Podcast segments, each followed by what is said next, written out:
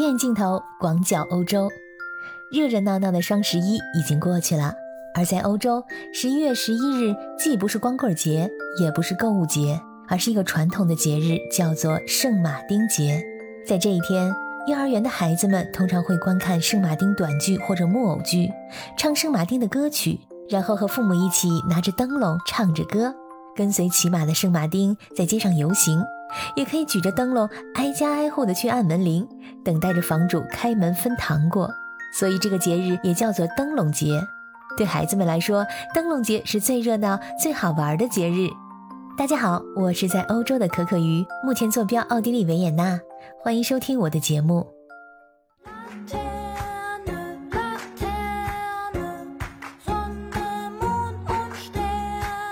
灯笼，灯笼。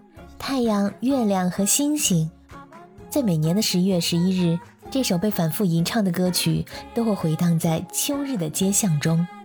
欢乐的孩子们拿着自己制作的五花八门的灯笼走街串巷，愉快地唱着他们这首耳熟能详的节日歌曲。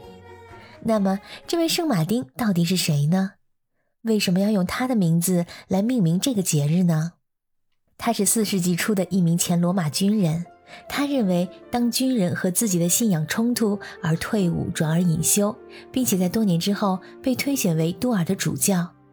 关于他最著名的传说，那就是他还在军队的时候，在有一次的暴风雪中，割下自己的一半衣袍和一名乞丐分享，以免穿破衣服的乞丐被冻死。而这个乞丐后来被发现是耶稣的化身。相传他在十一月十一日病逝，后来呢被天主教列为圣人，所以十一月十一日被天主教作为圣马丁的庆日，衍生为圣马丁节。在德国、奥地利和瑞士很多地区都盛行圣马丁节的游行，经常有扮装成罗马士兵并且身穿红披风的骑士，伴随着小孩们提着灯笼串街走巷，而圣马丁节中的儿童则提着灯笼来表示纪念圣马丁。在游行结束的时候，不仅会点燃圣马丁篝火，在很多地方呢，小孩子还会收到一个八字形的咸面包。除此之外，当晚还有吃烤全鹅的传统。而关于吃烤鹅，还有两个很有意思的传说。第一个故事是当马丁被推举为主教的时候，他深知这个责任重大，因此并不愿意当主教，所以他躲到了一个拥挤的鹅圈里，以为这样就找不到他了。谁知道鹅很兴奋，叫个不停，所以人们最终还是找到了马丁，让他接受了主教这个职位。另一种说法是，有一次马丁在教堂讲道的时候，有一群鹅摇摇晃晃地进来了，并且在他的讲稿旁边睡了一夜，所以这些鹅就被送上了餐桌，一直到今天。由于这些故事，吃烤鹅成了纪念圣马丁的方式之一。以前每年的这个时候，我和朋友们都会开车去斯洛伐克吃烤鹅。那边有一个被当地人称为“鹅村”的村庄——格洛布。这个村庄才两千多人，但是这个小村出产的烤鹅驰名欧洲，全世界的美食家都知道它的存在。难得可贵的是，一百多年来，村中的各家各户遵守传统的烤鹅方法，这价格啊比在维也纳便宜好多，又非常美味。吃烤鹅的顺序呢是先上鹅肝，这鹅肝味美鲜嫩，入口即化。主菜是整个烤鹅，色泽黄褐，外焦里嫩，被剁成了数块，码放在盘中，每一块都有四五百克的样子。搭配主菜土豆饼和酸黄瓜、酸辣椒以及紫甘蓝，香嫩而不油腻，是这里烤鹅的一大特色。你可能想不到，我有两个酷爱美食的朋友，甚至去的时候带上了北京烤鸭的鸭饼和甜面酱。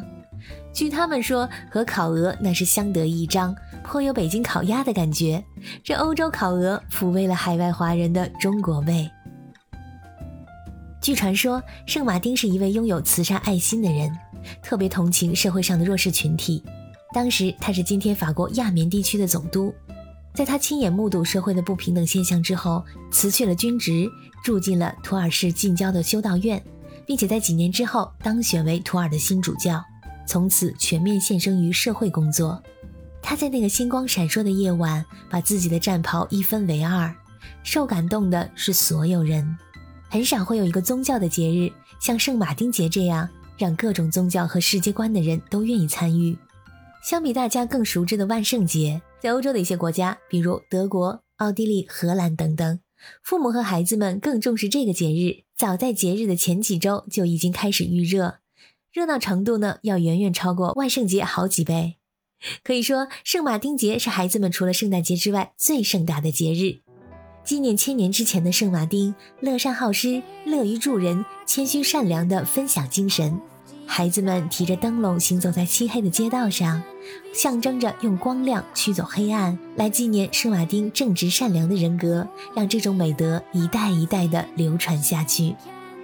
亲爱的小耳朵，感谢你们今天的收听，你对这个节日有什么看法呢？欢迎在留言区里给我留言。谢谢你的收听，我们下次再见。